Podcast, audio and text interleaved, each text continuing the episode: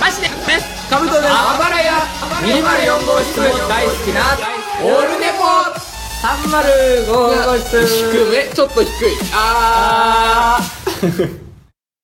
アットチャンネルラジオの金賞です。フェザーです。最新回のオルネポ、せーの、どうぞ。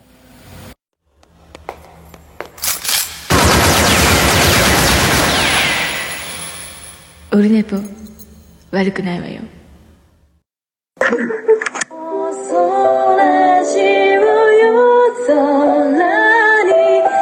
ジオのモッチーですあやです。きえです。妄想ラジオも絶賛応援中の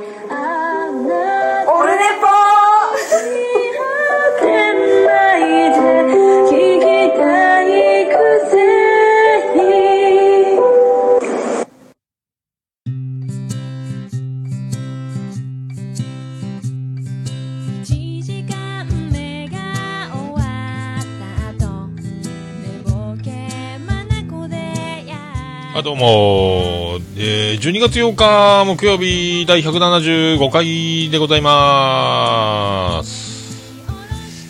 えー、どうも荒川よしよしです。というね。よしよしよしよしよしよしよしよしよしよしよしよしよしよしよしえーそういうことです。時刻はもう3時前ですか。もう尻に火がつき、ファイヤーファイヤーですね、これね。はい、そういうことでございまして、はい。あツイキャス今回も、えー引き続き生中継しております。あ皆さんありがとうございます。こんにちは。ということでルーシーさんともっちょさんもこんにちは。アンマンさんもありがとうございます。ありがとうございます。まあそういうことでございましてはい。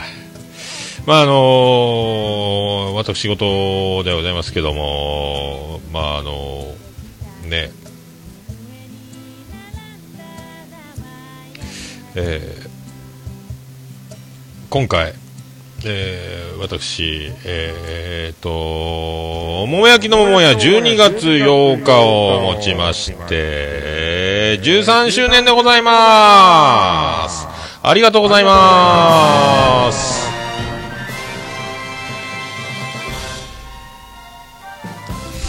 えーどうも徳光和夫です。えーね、来たる、えー12月8日、えー2003年の12月8日に、えー桃焼きの店桃屋、えーオープンということから、あれから13年経ちまして、まあ、当時は地鶏桃焼きの店桃屋っていう名前だったんですけど、今桃焼きの店桃屋に、えー変えられてますけど、えーおかげさんで今日がえー今日13年丸々誕生日ということで、えー思えば遠くで来たもんだということでね、あの、ありがとうございますということですよ。まあ、今日から一応3日間ね、あの、あの、13周年イベントっていう直、直近、直、直で、もう、キンキンで発表しちゃったんですけども、はい、まあそんなことで。えー、っとね、だから、まあ今日、あのーちょちょさっき思いついてさっきあの張り紙してネットネットっていうか、えー、と発表拡散したんですけどもえっ、となんと今日、えー今日に限り、えー来店特典としまして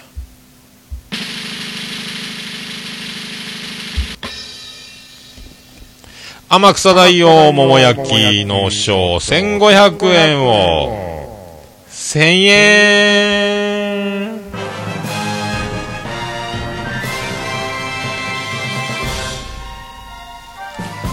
えーどうも徳光和夫です。ということでねあのー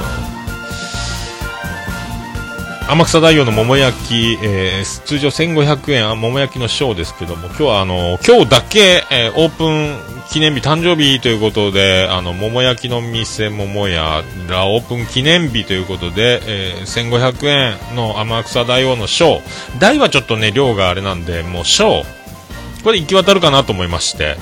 えーショーのみ天草大王の桃焼きショーのみ、えー1000円でお出し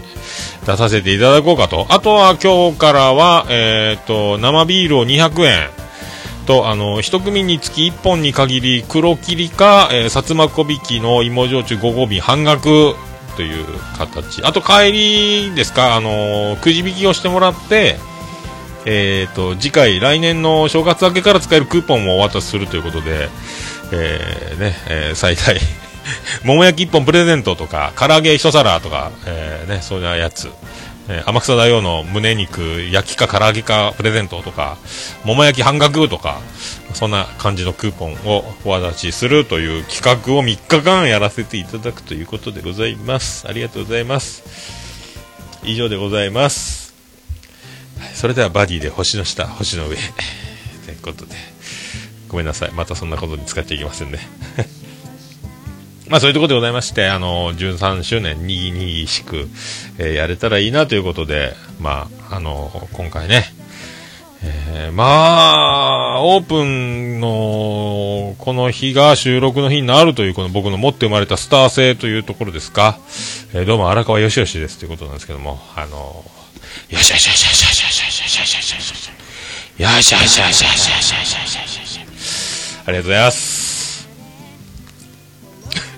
ありがとうございます。えということで、あの、えー、LINE アットよりいただいております。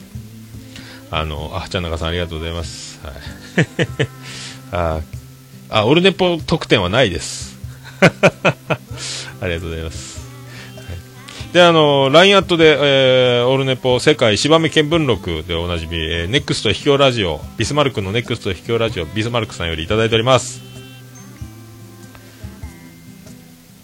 桃屋のおっさん、リスナーの皆さんおよび、最、最高終身名誉顧問のアマンさん、こんにちは。私事ですが、最近結構仕事が忙しくなってきました。なんか気分転換に違った仕事も、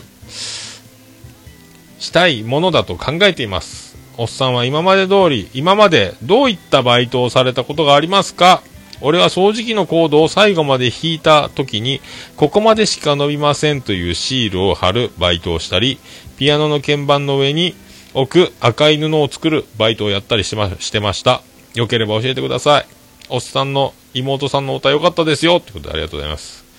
ありがとうございます。まあね、花江の曲、前回流しましたけどね、えっ、と、えー、 Thank you my なんとか baby みたいな曲ね。あの、YouTube のね、チャンネルがあるんで、まあ皆さん聞いていただければ、どっかにあの、イベントで、セイムスカイっていうイベントで僕もどっか出て歌ってるとこもありますんで、はい。そんなね、えっ、と、妹の花江なんですけど、今、あの、東京で介護の仕事をしてまして、あのーなんか資格かなんかですか？まあ、勉強もしながらやってるらしいんですけども、えーもう、ミュージシャンは全然今もう活動してないんですけど、なんかその介護の職場で、あのどうも、で自己紹介で、どうも吉永小百合ですっていうらしいんですよ。もう、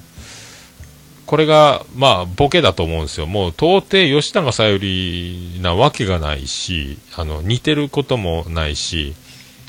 でもなんかあの、お年寄りの方に、どうも吉永小百合ですって言うと、あの、なんすか、あの、ボケを殺されるという、ボケ返しと言いますか、本当に、あの、さゆりちゃんって呼ばれるらしいんですよね。えーずるいやん、そんなボケ。もう、気の長い乗りツッコミをしなきゃいけないじゃないですかね。さゆりじゃないわいって言わなきゃいけないんじゃないかと思うんですけど、そんなギャグしたらいかんよ。ね、まあでも、お年寄りの方は吉永さゆりちゃんに、えっ、と、いろいろお食事の手伝いとか、いろいろ介護のことやってもらったという喜びに変わればいいんでしょうけども、なんかちょっと違うなって僕は思ってますけど、お前が吉永さゆり言うなよっていう僕はあの兄貴として言いたいという、誰が吉永さゆりやねんっていうことですよ。まあそんなね、えーえーあ、そっか、もちさんも介護の仕事やってて、よくあるつかみなんですね。あ、みんなやるんだ。なんだ。じゃあ僕はどうもニコラス・ケイジですって言ってね。生え際似てるやんって言われるのと一緒ですかね。違うか、それも。まあ、どんなバイトしてますかというビスマルク。へえ、ピアノの鍵盤の上に赤い布を、あの弾くやつ、そして、鍵盤の上に乗って、近藤正臣ですっていうのをやっていたというね、絶対やっていたというね、僕だったらやるなという。ピアノ猫踏んじゃって弾いたろうかみたいなね、近藤正臣です。似てないね。へえ、掃除機の最後のシールとかって僕はバイトはね、あの、まあ、居酒屋のバイトを深夜と掛け持ちでやったりとか、あと魚市場とか、他弁、まあ、全国チェーンのお弁当ってどんなんやろうっていうのを見たかったともありますし、だから早朝の6時半から幕の内弁当の仕込みをして、まだプレナスが喧嘩別れしなくて、ほっかほっか亭だった頃ですね、えーやってまして、今ホットモットに西の方はなってますけどね。まあ、あの、ほ、温蔵庫っていうところに、あのね、白身フライとか唐揚げとか揚げだめして、置いといて、素早く海苔弁が入ったら、もうあの、ピットインの、あの、F1 のピット作業みたいにご飯を継ぐ人がパーンとご飯を投げて、グラム、測りでグラム200何十グラムか測って、で、パーンと渡して、その上にあの、かつぶしのな海苔引いたり、白身のっけたり、ちくわの磯辺揚げのっけたり、チャチャチャチャチャチャ、パパパパパン、ワゴンパン、箸パン、シールパン、はい、お待たせみたいなのやってたんですよね。僕は大体揚げ場で延々唐揚げを揚げるとか、そういうのやってましたけどね。まあ他弁もね、あの、唐揚げを揚げて5分なら5分とかタイマーして上がりっていうのがあるんですけど、みんなそれを信じてるから、上がってなくても5分経ったから揚げろうとするんですよね。あの、フライヤーの温度が、唐揚げを冷蔵庫で冷やしてた唐揚げを大量に放り込むと、温度がガッと下がって、規定の時間で上がってない。見るからに上がってないやんっていうの、あ、上げちゃダメ、上げちゃダメだから、また上がってないよみたいなのも見たりしてましたけどね。あとはね、大量にキャベツの千切りを機械でやって、で、あの、おかずの横に、おかずセットっていう入れ物にね、キャベツの千切りをずっと入れて、蓋を閉めて、あの、あの、ずっと並べていって、すぐそこにおかずを入れれる準備とか、そういうのもやってたりとか、あと変わったバイト、あの、あとはその、博覧会の寿司屋のバイトとかね、あとは、出前のバイトも1回で辞めました。け、あの、親不孝通りの隣の隣が、えっ、と、ファッションヘルスで、まだ僕も、えーね、19歳ぐらいで、あの、うぶな頃に、その、出前屋の大将が、ここ、そんなちょめちょめな店ないよ、つって、あの、こに出前持ってきてって言われたら、お姉さんたちが控え室にいっぱいいて、外暑かった？とか話し話しかけられてもびっくりしたというね、あの、なんか、ネグリジェみたいな格好したお姉さんがいっぱいいたというね、そんな思い出があるというぐらいですか。あとは中学校の時新聞配達をしてて、団地のね、5階まで階段駆け上がったりとかやってましたね。5階1軒だけしかない団地の入り口のやつ、5階だけかーいみたいなね。5回、3回、2回とかってこう分かれてると1回一番上まで駆け上がって降りながらスパンスパンスパンって入れていくとか、まあそんな、まあやってましたけどね。あとのバイトね、そんなとこですかね。まあね、えーまああとはまあそのぐらいですか、バイトっちゃそんなもんですね。まあそんな感じで、まあバイトしながら、まあ、えーっと、もう結婚してフリーターもやっとられんなということで、で、その花江ともバンドも活動してた時があって、これはもうその、結婚して子供もいて、フリーターやってて、でバンドもやっとられんなってことで、辞めて、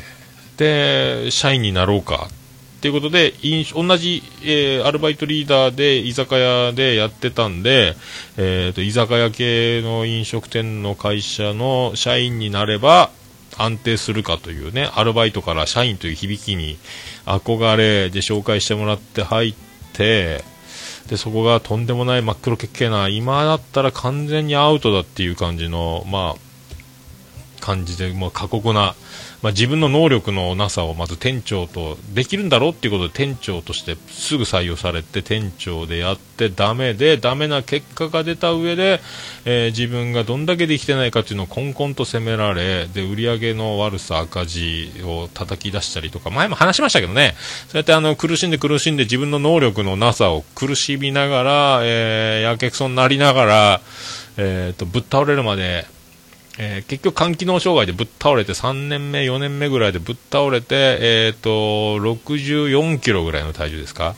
えーこの前90キロ近く僕体重ありましたけど、今83キロぐらいですか、体重ね。えー64キロでぶっ倒れまして、で、入院して、まあ、それで療養しながら、えー入院中に、その前ぐらいにちょっともう、たまたまあの近所にお店の物件が空いてるけどやらないとそんなもう大変やからどうっていう。やってみたら自分でえできますかね僕。能力ないってよく怒られてるとおなじみですけどみたいな。まあでも大体僕流れに飛び乗るタイプなんでまあでも何屋さんしましょうかねって。僕あの調理場の経験ないですけどねみたいなところから。まあ、焼き鳥の串は、地鶏の串はやったことあるんで、その、手伝いで。料理人の手伝いで、店長一緒に串刺してよみたいなので、こう処理の仕方とかも習ってたんで、まあ焼き鳥はできるかなーって言っててね。でも周りは焼き鳥屋ばっかりで、これ喧嘩売ってるなーと思って、って言ったら桃焼きってあるよって言われて、なんすかそれっつって、じゃあそれやりましょうか言って、始めたのが桃屋なんですけどね。まあ、31歳なんで当時。まあ、ダメならすぐ、まあ体力にも自信あるし、すぐ、あの、もうダメならやめて、もう肉体労働をして、あの、もう借金まみれをなんとか、まあ体力でカバーできるやろうっていう、あの、一か八かでオープンして、まあ今のメニュー数の半分ぐらいの手書きの B5 の紙にサラダとか書いてね、あの、で、何の告知もしないで、お客さん来たら困りますからね、あの、えー調理経験がないんで、一か八かということ。でも、オープンして、まあ、本当やっちゃいけない、怒られるんですけど、オーダーが入ってから、えーサラダの盛り付けを考えるという、あの、ぶつけ本番っていうのをやりましたね。あひどかったですね。まあ、入れる具材も決めてるし、ドレッシングも決めてるし、盛り付けが最後の最後まで、ああ、でもなんかかっこよくなんないなっていうね、あの、でも本当にオーダーが入って、あの、もうライブでやっちゃうっていうね。まあ、そんなのの試行錯誤、えー改善改善を繰り返して、ああでない、こうでないっていうね、あの、まあ、お掃除の仕方も、ね、片付けの仕方も分かんないですから、そうやって、ああ、ね、あの、もう汚してダメにしちゃったりとかっていうのもいろいろこう自分で転びながら、覚えながら、まあ、なんとか13年、まあ、最初の頃は本当、だから知り合いの料理人とか料理長とか前の店の料理長とかにレシピ教えろとか、あの、これどうやるんだみたいな電話して、えーっと、教えてもらったりとかね。唐揚げってどうやって作るんだっつって。で、どうやってやるか教えてっつってやって、その通りして、いや、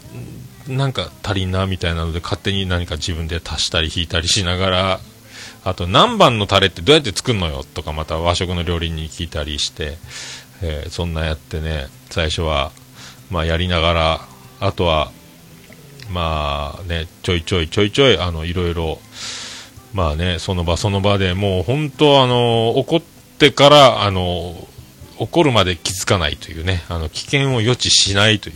感じでずっとやってきて、まあ目の前のことを、もう出た結果が出た結果として、えー、本当何もね、あの、まあ行き当たりばったりで運だけで、まあここまで、まあね、今日、まあ13年やれるとは思いませんでしたけども、まあ本当にあの、まあ運がいいっちゃ運がいいなただそれだけやなということですね。まあ、でも、まあね、あの完全に、まあ、運がいいからここまで来たわけで、これ、まあもう完全にアウトで、もうやめた方がいいよっていう、まあ、ピンチ的なものはもう死ぬほど経験してて、もう絶対に負けられない戦いみたいなのを何日も、毎日がまあ未だにそうなんですけども、まあギリギリのところでまあなんかうまいこと、うまいことなんかこう乗り切ったな運がいいなっていうことですよね。だから、まあ桃屋がなくなると、まあ、桃屋のおっさんではなくなるということで、全桃屋のおっさんとか、元桃屋のおっさんとかにね、あの、元星ちゃんみたいになってましたけど。そんなんなりますからね。まあ、こうやって収録もね、この、大々的な設備で取れなくもなるでしょうから、まあ、普通の仕事しだすとね、どうなるのか想像つきませんけども、まあ、本当あの、ありがたい話で、まあ、だから、あの、先のことなど、全く考えてないというか、頭的に先のことが考えられないんでしょうね、これ。こっちの方が多分正確だと思いますけども。結局目の前のこと手一杯で、えー、てんやわんや、てんやわんやしてるうちに13年経っちゃったというね、あの、まあ、だから、あの、できる人からすれば、まあ、この業界でいうプロ中のプロから見れば、多分もう、バカじゃないのというね、もうど、怒鳴られるでしょうし、あの、ぶったたかれるし、やめちまえっていうことだと思いますけども、はい、まあ、そうやってね、あの、運だけで、まあ、来れたのは、まあね、本当ね、良かったなと思って、まあ、これからもできることしかできないんで、まあね、そういうことで、まあ、えーできることだけを、やっていこうかと思いますけども、たまたまね、今日12月8日が、まあ、オープンの日なんで、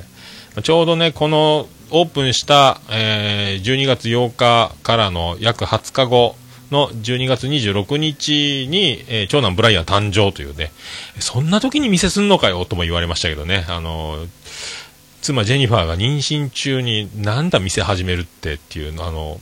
何考えてんだみたいなね、あの、この僕の、えー何も考えてなさ、何も考えてねえんだよみたいなね、えーそんな時に失敗したらどうすんだよ失敗したら失敗した時やろうんっていう感じで、まあ、一か八かね、まあ、そんな感じですよ。はい、そういうことでございます。はい。あーもちろさんありがとうございます。えピンチで思わずにやりと笑うタイプなんだろう。まあね、あの、そんなことないと思いますけどね、ビビりまくってますけどね。はい。自分のことを運がいいと言える人は、周りに感謝できる人、バイ、松下幸之助。ちゃん中さん知ってますね。そうなんすか。じゃあ僕、松下幸之助。どうも、松下です。いや、怒られるな。ありがとうございます。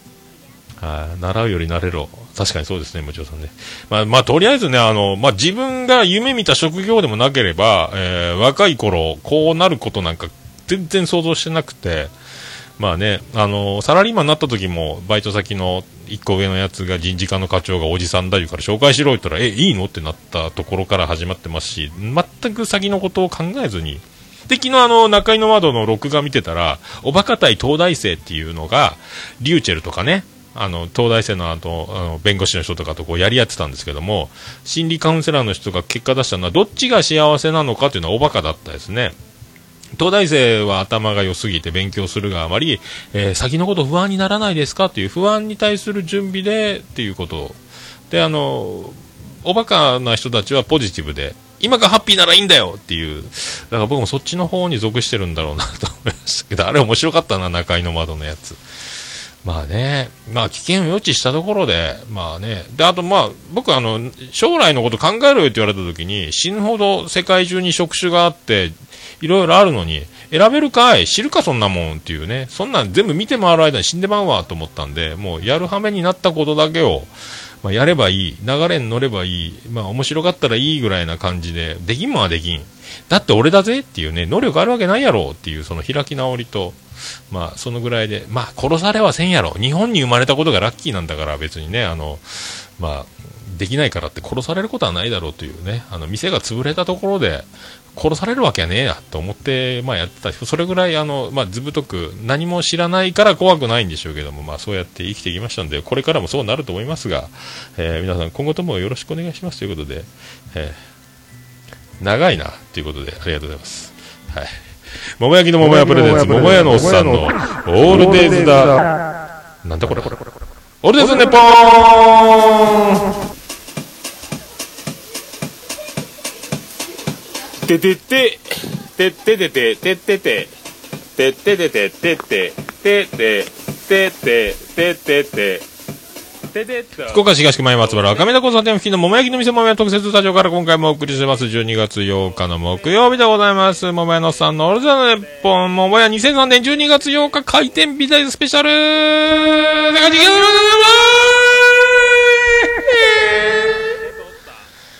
え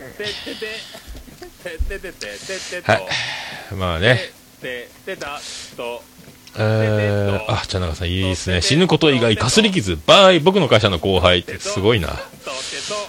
まあね。そう、死ぬまで生きれるんですよ。 by、奥田民生ですよ。まあそういうことでございましてね。まあ今回、今日はそういうことで、まあバタバタするでしょうけども、まあそんな感じで、あーやっていこうと思います。まあね、こうオープンの日にバタバタするのに、えーね、もう3時過ぎてるのにまた収録やってるっていう、えーどんだけやねんっていうね。まあそんなところでございますけども。まあね、まあ、なんか、なんか言おうと思ったんですけども、何のこっちゃよくわかりませんので、ここは、ここは CM だな。ちょっと、立て直りましょ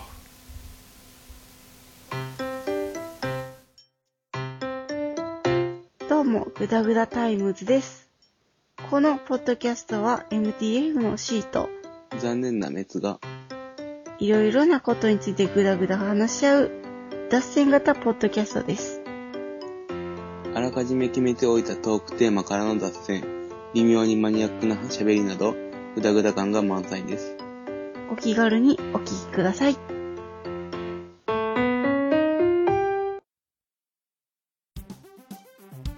猫のしっぽも応援している桃屋のおっさんさんのポッドキャスト番組「オールデイズ・ザ・ネッポン」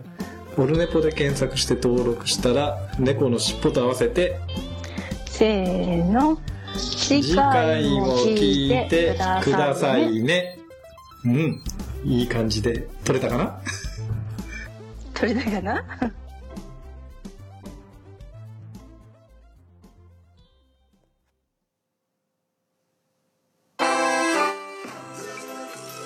はい、ということでお送りしております。第175回でございます。マイクが出た。で、昨日営業終わって、あー、明日から、まあ、12月8日来たな。まあ、日付は12月8日になってたんですけど、ああ、来たな。思えば遠くへ来たもんだ、バーい、徹夜ですっていう感じになって、で、まあ、LINE 見たら長女ブレンだから、おめでとうなのかなと思いきや、えー自転車のチェーンが外れてるから、あの、はめといて言われまして。おい、13周年一発目、この指令かよ、みたいなね、えー感じだったんですけど、まあ、しょうがないですよね。で、あのーマンションのエントランスつきまして、家上がる前に、まあ、あの、軍手がポストに入ってるんで、軍手取って、チェーン入れて、はめちゃろかと思ったんですけども、あの、後ろ回しのカラー回りじゃ、チェーンつかないんですよ。あ、鍵いるやんっていうことで、長女ブレンドの鍵ないぞ。これもう、明日の朝、鍵もらってから、起きてからやるか思ったんですけど、玄関にいっぱい自転車の鍵があの入ってて、どれがどれかわかんないんですけども、しかしたらこの中にスペアキーあんのかな思って、まあ、一か八かね、あの、全部握って、もう一回あの、結構寒い中、またエレベーター降りまして、また長女ブレンダーの自転車に行って、一個ずつ、あ、ダメ、あ、ダメ、開いたってなりましてね。じゃあしょうがないな、つってことで。まあ、大体チェーン外れて、片っぽ外れるわ、全外れ。後ろも前も全部外れる。まあ、チェーンがもうゆるゆるなんですよ、もともと。もう、だからチェーンちゃんとあの、引っ張っときなさいよと自転車に持ってって、えー、叱るべき時に叱るべき処置をっていうこと。ねあのー、抜本的な改革を、どうも、あ、そうだろう、違うな。未曾有の事態に備えて、えー遊びビジネス専門学校ですよ。お、お、貞治です。関係ないか。だからあの、チェーンはめろって言って、伸ばしとかんと、貼っとかんと、これまた、なんかの段になるたびにゆるゆるのチェーンがビローンってなって、バシャーンって外れるよう言うとったのに、もうそのまんまビロンビロンのまんまですよ。ビロンビロンジョニーですよ。結局その、まあチェーンははめましたけど、まあ、なんとかせえよっていうね。もう寒いんですよ、外。もう夜中のね、2時ぐらいですか、昨日。それぐらいで、寒、寒いんで、 Something Else ですよ。だから、家に帰って、お小水いただこうと思って、ちょっとあの、尿意を抱きつつも、桃屋を出て、桃屋の鍵を閉めて、で、家までとぼとぼ歩いて、長女ブレンダー自転車、あ、鍵がない。もうちょっとずつ、ちょっとずつもう尿意が、尿意が、えー、尿意ドン、バイカナショーですけども、まあだからあのーおしっこ漏れそう漏れそう漏れそうになってるんですよ。で、鍵を取って、また開かない、一個開かない、一個開かない、チェーン、チェーン、で、チェーンをやったら軍手が噛み込んで、こう、あの、チェーンのギザギザの中とチェーンが挟んだまま、うん巻き込まれる軍手だけがガーン入ってガチャになる、つってもう、もう、でも、もう、もうおしっこと戦いですよ、もう。もう一回チェーン外して、軍、軍手をこう取ってからもう一回、軍手が挟まらないようにとか、もう4回ぐらいしてやっと繋がって、ほんと。えーバリションスクエアガーデンやー本当バリションですよ。バリションスクエアガーデンってよくおしっこが漏れそうな時に使うんですけども、まあ、ね、えーそういう時にあの、確かに、ションベンがギリギリセーフだったんですけど、まあそういうことですよ。まあね、そんな初仕事、12月8日、チェーンハメというね、えーまあ、まあ、大学入学祝いですよ。えーチェーン、チェーンつけるのが僕の。で、そんな、で、で、昨日その中井の窓、で逃げ恥見ようと思ったんですけども、録画をね、あの、中井の窓、東大体おバカって書いて、そっちを見ちゃって、まあそういうことなの、おバカって素敵やんって思いながら見てたんですけども、それで逃げ恥を見て、えー、なんか視聴率いいみたいですね、今回ね。いやー、昨日見ちゃいましたよ、マジで。えー逃げ恥、やっぱね、素敵やね、なんか。よかったですね、逃げ恥ね、ほんと。いやーね、何曜日でも OK! いいね。ゲンさん何曜日でも OK いただきましたね。またね、ななんかね、まあ、ドラマチックですよね。あの、そうやって二人の距離がぐっと近づいたと同時に、えー相反するかのように、え一方で、えーリストラされるんじゃないか的な流れですか？あれね。どうする？っていうね。まさに逃げ恥ですか？ということで。いいね。なんかね、もう久しぶりドラマ素敵やんっていうね。もうほら、もう家にガッキーがいるっていうのどうですか？っていうことですよね。まあね、えー蕎麦買ってくるわいっていう話ですね。はい。で、あのーえっ、と、そんなんで、まあ、あの、この前の休みの日に、あの、ジェニファー王国から、あの、霜降りのお牛、お牛なお肉が、すき焼き用のやつが1キロ、えーいただいて、ジェニファー王国からいただきまして、で、ついでにあの、フラノワインが赤白ロゼ、ミニボトル、ハーフボトルでいただきまして、えホタル。っていうあの、フラノワインいただきまして、もう、それの準備をね、あの、自分で、あのーお刺身も買ってきたんで安いのね、300円ぐらいで半身ある、えーハマチみたいなのとかいろいろ切って、刺身の準備して、で、すき焼きの野菜を切って、で、あの、牛肉の出して、まあ、作りながら、ずっとポッドキャストを、ずっと聞いてたんですよ。もうなんせ80未再生ですから。で、あの、ずっとあの、そうやって、ポッドキャスト再生しながら、で、まあ、もうだ、だいぶ僕2倍速でも聞けるようになってて、全然平気なんですけど、あれと思った時だけちょっと巻き戻して、1.5倍とか1倍速で聞いたりしてるんですけど、2倍速で聞いてたら、まあ、あの、ちょうどビリジャン軍道ミドリーノ、ミドリーノ実母であります、ビリジャン軍場ミドリーノ64世が、あんたこれなんていうか全然わからんけど、なん、なん聞きよん？だから全然だからあの、わかんない人たちには、2倍速は何のこっちゃ聞き取れない。全然ヒアリングできないらしいんですよ。ってことはですね、意外に僕2倍速をずっと訓練されてるんじゃないか。耳が、これ頭良くなんじゃねえの？っていう、なんかスピードラーニングラーニングそんな気がしてきてですね。意外に頭の、いいんですか？これ。2倍速で聞いて、日本語バーって、うわーって。なんか前もね、英語の上達するには、アメリカのアナウンサーがニュース読んでるのを耳で聞きながら、それをそのまま口に、声に出してずっと聞きながら、まあ、おやおやおやおやおやでいいから聞いていくうちに意外に聞き取れるようになるよみたいな話は聞いたことあったんですけども、日本語でもありっちゃありなんですかね、なんかね。だから2倍速で聞けるやつは聞いて、意外に僕もしかしたら頭良くなってんかも？え？っていうなんか気がしてる。それだけなんですけども。まあね、そんな、そんなとこですか。はい。まああとあの、この前あの、温泉にビリジャン群青緑の64世を連れてった時に、次男の次郎丸もついてきて、で、温泉の脱衣所でこう着替えながら、あのー次男の次郎丸が、お父さん、あのー帰宅部って何っていう質問をしてきたんですけど、なん？帰宅部って帰宅部やろもうみたいな、部活がない人がお家に帰るというのを部活動に例えるならば帰宅部だよということで、部活やってない人何部なのって言われいや、帰宅部ですみたいなのがあるんよみたいなね、えーことは言ったんですけど、なんで、なんでなんていうことですよね。多分、あの、長男ブライアンは剣道部に入ってますんで、多分次男次郎丸をいじって、ちょっと口喧嘩みたいな、っていうか悪、悪ふざけというか、いじっった時に、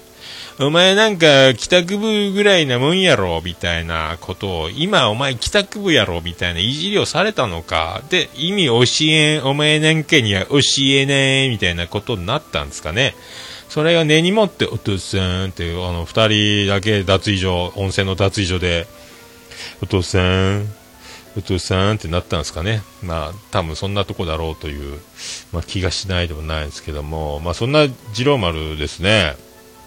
僕最近あのギターで朝練今日もやりましたけど、だいぶ指もね、あの弦を押さえるのが痛くなくなってきたんですけど、まああの G シャープデメネッシュがあの、G からの G シャープデメネッシュこれが指がね、押さえらんなくて、からの A マイナーに行かなきゃいけないんですけど、指がもうあの、な薬指と小指と、その、6弦の4フレットと、あの、5弦4弦飛ばして小指で3弦を押さえといての、あの、何ですかね、えー、2弦、4弦を3フレットで、もう指が、あーってなる指がなるんですけど、デメネッシュがもう抑えられないっていうのを今訓練してるんですけど、今日も1回だけ、1回だけうまくチェンジできたんですけども、あと全滅だったんですけどね。で、そんなんでギターをあの置いてるわけですよ。あの、置いてたら、あの、この前全部チューニングがピンピンにあの上がってて、弦切れるぞっていうところまで貼ってあって、チューニングが全部狂ってたんですよ。で、長男ブライン、お前ギター触ったかこの野郎っつったら、いや、あ、次郎丸がいじりよったよって言って、あの野郎今度見つけたらぶっ殺してやろうと思って、お前ギター弾いたろっつったら、え？ギター？なんかギターのキヒアリングミスして、え？聞いた？何？え？うん？って、お前殺すぞ、この野郎言ってですね。まあ、殺すぞは言ってませんけども、はい。ね、愛のあるね、あの、愛のある、えー表現ですから、本当にそんなことないですから、ね、あの、プロの、えー感じですから。で、あの、とぼけて、お前今度触ったらただじゃおかんけんな、この野郎、つって、まあ、言っときましたけど、多分ギターを触ってて音が狂ったかなんかでビビって回してみたけど音が元にもチューニング知らないですからね小学校3年生ね。慌ててビビって多分これはお父さんに見つかったらやばいぞと思いながら、えー音を整えて戻したつもりが全部チューニングがピンピンに上がってるっていうね。クーンってなったからびっくりなんでこんな音違うんやろうと思って。えーね、まあでも、チャー、あの、日本でもね、有数のギタリスト、トップギタリスト、チャーでも、兄貴のギターをこっそり、お前、ぶっ殺すぞ、弾いたらって、もう兄貴怖いんですけど、ギターをこっそり弾いて戻してたとかいう話もありましたんで、まあね、まあそれで次男、次郎丸がすごい、えーね、次郎丸孝太郎ですみたいなあのギターが弾けるようになればいいんでしょうけど、興味あんのか、大体っていう。まあ、まあね、なさそうな気がしますけどね。まあそんな、まあそんな感じで、そんな曲を、えーお送りしましょうか。まああのね、桃屋も13周年ということで、まあ運だけで、えー来ておりますということで、えーそんな曲、いきましょう。そんな曲、えーそんな曲です。えー、と、ビアン、え？ビアンコネロで月を盗め。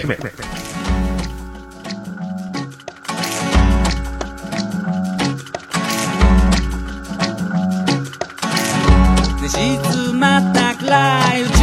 が目覚めてしまう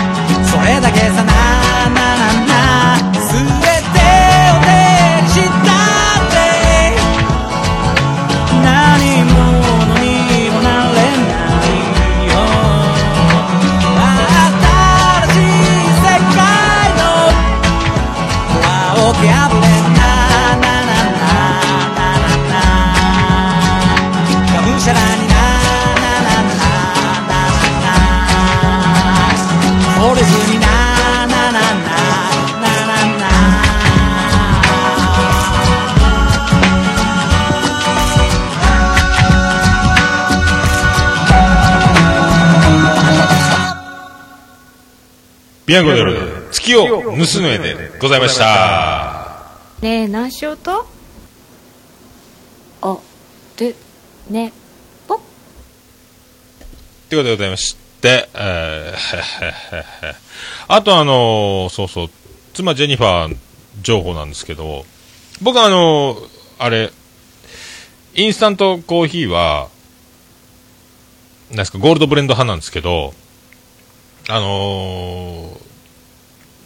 なんか、妻ジェニファー情報によると、まず、大さじ1杯ぐらいの水で、お水なんだそうですけど、ゴールドブレンドをカップに入れてから、水で溶いてペースト状にしてから、お湯を注ぐと、あの、クリーミーな感じに粉っぽさがなくなりますよと言われて、一回やったんですけど、もうめんどくさくてもういいやと思って、まあドバッドバッドバーってやってますけど、そんな情報もあるらしいんですよね。はい。で、そんな、えー、妻ジェニファー、えー今度、えー卒業式、長女ブレンダー卒業式あるやんっていうことで、あら、そういえば卒業式に着る服、着れないかもしれないわ、言ってね、ちょっと太ってきたかも。って、そんなことないやろつって、全然太ってないと思うけどね、つって、いやいや、そんなことないよ、言って、あ、そうなん？っていう話で、まあ、長女ブレンダーもそこにいてですね、そうみたいね、言って、ね、ねそんなもう、だから、ちょっとぶっこんじゃろうと思って、えー、そんな、じゃあ、妻ジェニフは切れないなんて、えースタジオデブリの、切れないの豚じゃないですか、みたいなね。宮崎、こんばんは、宮崎デボですとか言って、えー、切れないの豚ですとかっていう、服着れないじゃんとか言ったら、もうめっちゃ怒られまして、もう絶対言ったらあかんよって言ってね、そんなことみんなに言うてまったらいかんよっていう、えーここだけの話ということで、よろしくお願いします。は いポッドキャストあ、ポッドキャスト事前じゃないよ。えハッシュタグ、オルネポ、オルネポ。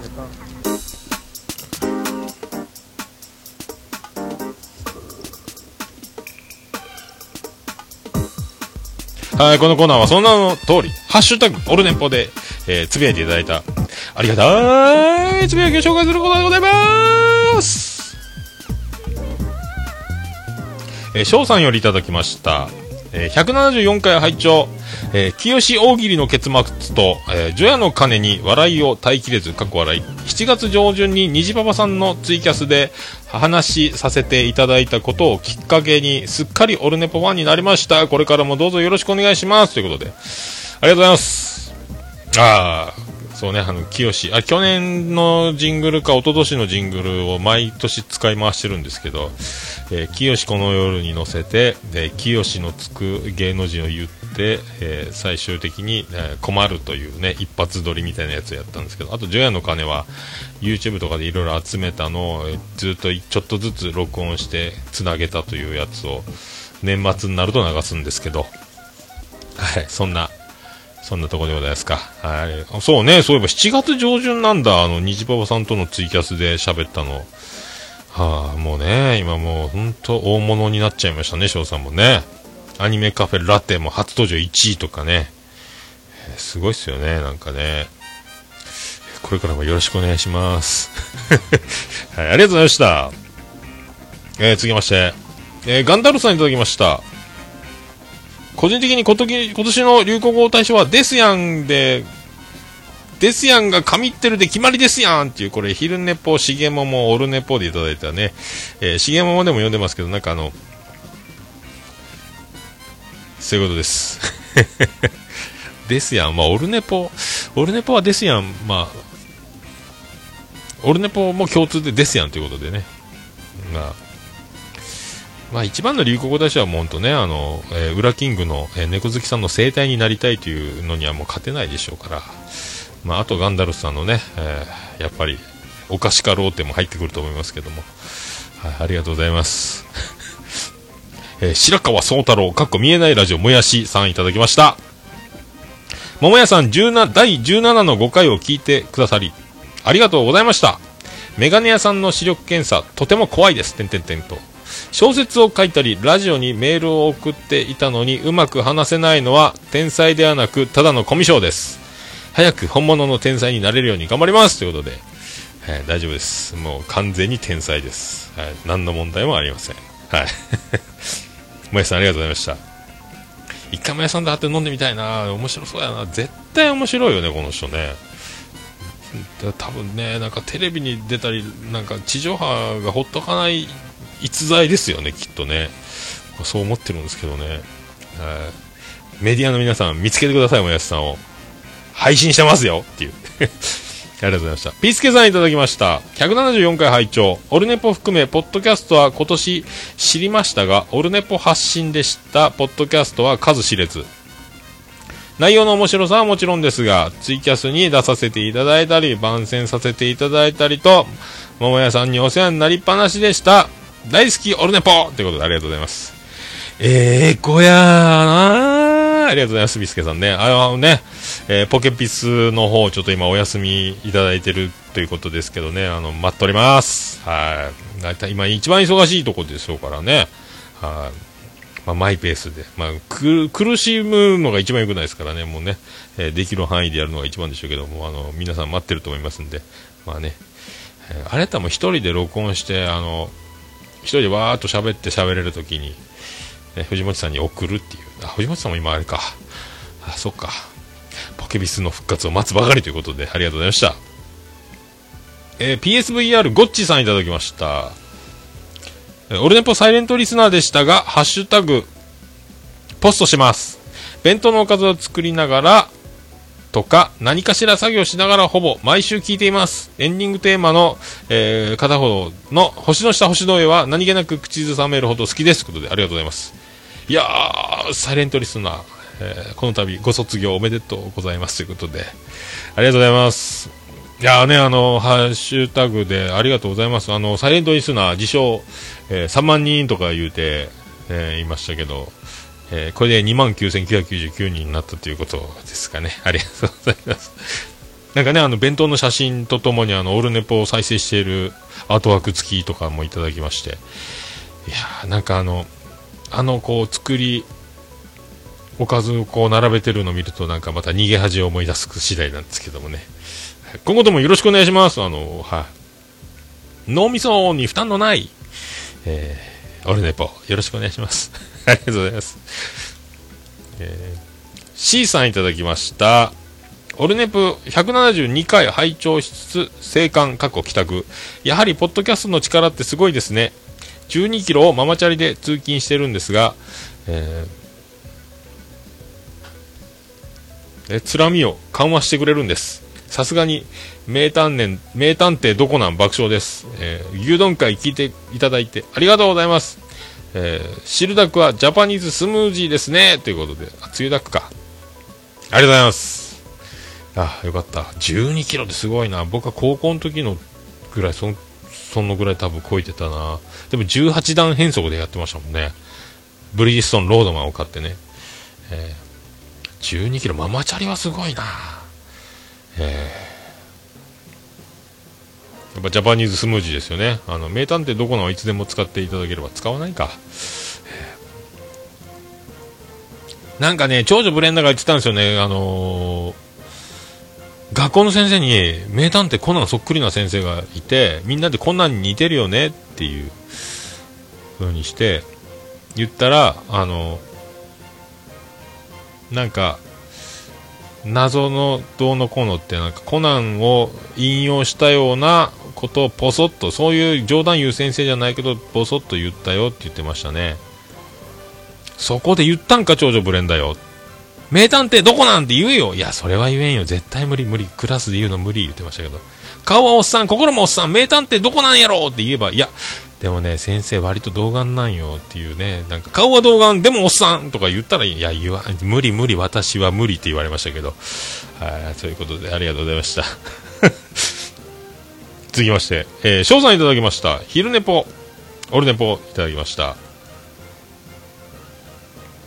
ビブラートを出す方法の一つとして、ケミストリーの曲を練習するのはどうでしょう？ケミストリーが大好きで歌っていたら、ビブラートを稼ぎやすい歌い方を覚えてしまいました。笑い。喉の奥を震わせるために上半身の内部を揺らすイメージで歌っています。ということで。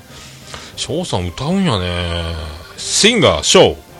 え。これ昼寝っぽで昨日言ってたやつかな。そうそう。あの長女ブレンダーがね、お父さんビブラートってどうすんのってわかるかって言ってね。だからあの、コンプレックス、キッカーゴージーが僕らの時は、声真似してたらビブラート僕もわかんないから、そうやって、声でビブラートしてたよって言ってね。わーわーわーわーわー言ってたよ、言って。今すばらだよなわうわう言って、わうわうわうわうわって言ってたよ言ったらめっちゃ笑われましたけどね。はい。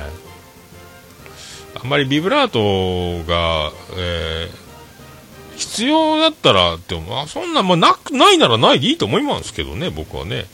はい。ビブラート、ビブラートしすぎなくてもね、えー、えー、えー、え、え、なんかもう最終的にあの、青谷のり子じゃないですけども、三輪明宏みたいになっちゃうんじゃないかと思いますけど、まあね、そういうことでございました。ありがとうございました。ハッシュタグオルネポ、皆さん、あのね、ありがとうございます。気軽に、えお気軽に、あの、つぶやいていただけますれば、私、あの、大変喜びちょもらま、マンモスレビでございますハッシュタグ、オルネポのコーナーでございました。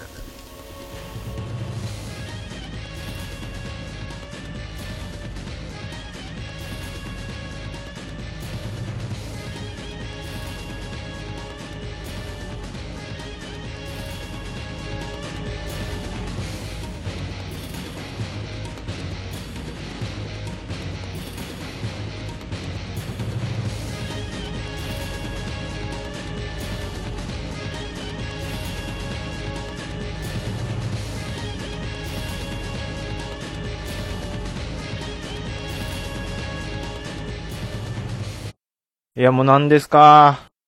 いや、もう何ですか？で、ね、あ、エンディングでーす。ててて、てててて、ててて、てててて、てて、てて、てて、ててて、ててと。福岡市東前松原上田小田の吹きの桃焼きの店桃屋特設スタジオから今回もお送りしました第175回桃屋2003年12月8日回転記念スペシャル荒川よしよしよしよしよしスペシャル作詞し。はい、ありがとうございました。ありがとうございました。あーなんかね、ほんとね、オープンの日に収録が当たるという僕のこの、なんかもう、素敵やんねえね。はい。素敵やんですよ。はい。それだけです。てとてててと M1 もね、あのー、ね、いろいろ、銀シャリやっと勝ったやんっていうことと、まあ、あの、審査員が関西寄りなんていうのと、東京芸人の伊集院さんとか爆笑問題からすれば、あの、雷のどつき漫才がすげえ良かった。東京芸人の評価はそっちの方ですよね。あとやっぱ審査員にね、あの、関東勢もいるといいかなっていう。本当太田さんとかね、うってつけやないかなとか思ってますけど、いかがなもんでしょうね、と思ってね。まあでも、あの緊張感はもう特別ですね。面白いですよね。やっぱ M1 の緊張感がやっぱり、あれはやっぱたまらないですね。結果を知らずに本当に録画を見てよかったなっていう、モバイルデータ通信オフに感謝、えーしてますけど。はい。まあそんな、こんなで。えっ、と、13年経ちました。えーオルネポは3年ちょっとですけども、まあ今後ともよろしくお願いしますというね、ことでございます。はい。ということで、オルネポエンディングテーマ。笹山で、えー Black in the Box。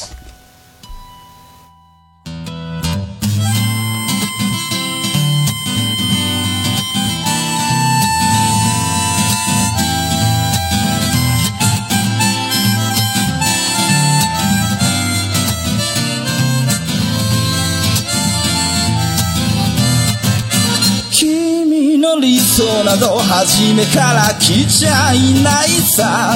重ね合わせてばかりじゃ剥がれてく並べ立てたのは今までの理由だろう。そんなものよりも今を聞かせて。答え合わせならまだ早すぎる未来など見間違えるものさ行方不明のままの機能を探すより素敵なことを語ろう。悲しみは分かち合ってゆけるものじゃない。ブラックアンビューティー鳴らすのさ誰に届くはずもない。この夜を埋める。人だけのわがままなリズムでブラックビューティー歌うのさ誰に届くわけもなく消えてゆく声を拾い集めた継ぎはぎだらけのブルース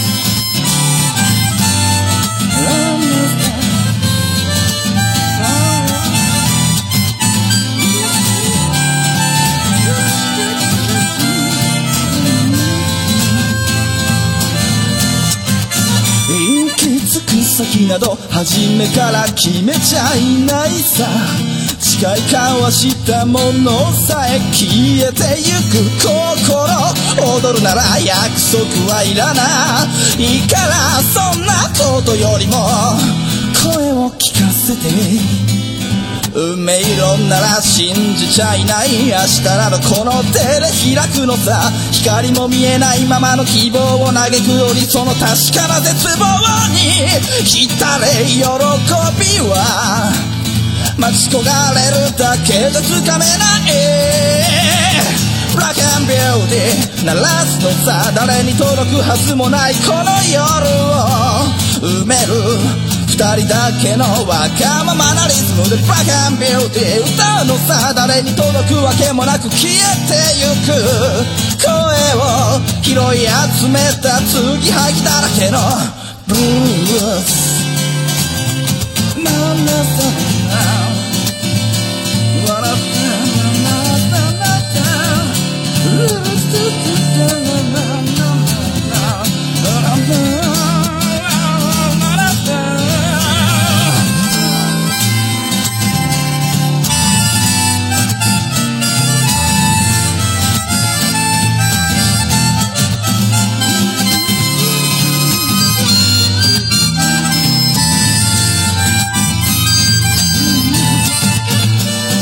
何を信じることにも疲れた初めから何もなかったのだろう行方不明のままの昨日から抜け出さずにいたのは僕の方光などどこにもないまして闇などありもしない瞬き一つで変わる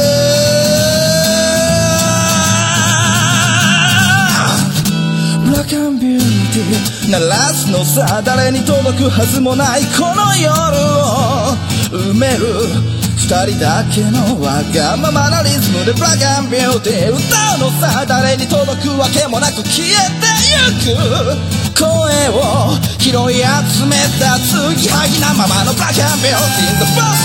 Lady 消え失せるばかりのこの夜を。埋める埋める埋める。Lady 消え失せるばかりのぬくもりはもういらないいらない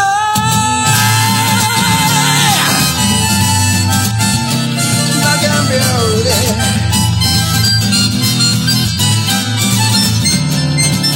消え失せるものならもう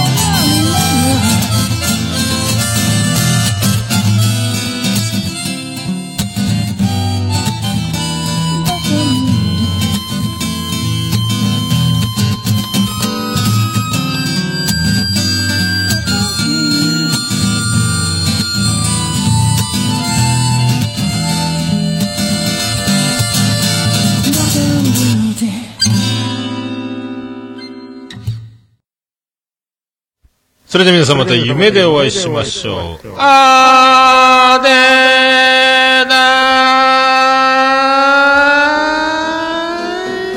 ー福岡市東区若宮と交差点付近から全世界中へお届け。桃屋のおっさんのオールデイズ・ザ・ネポー。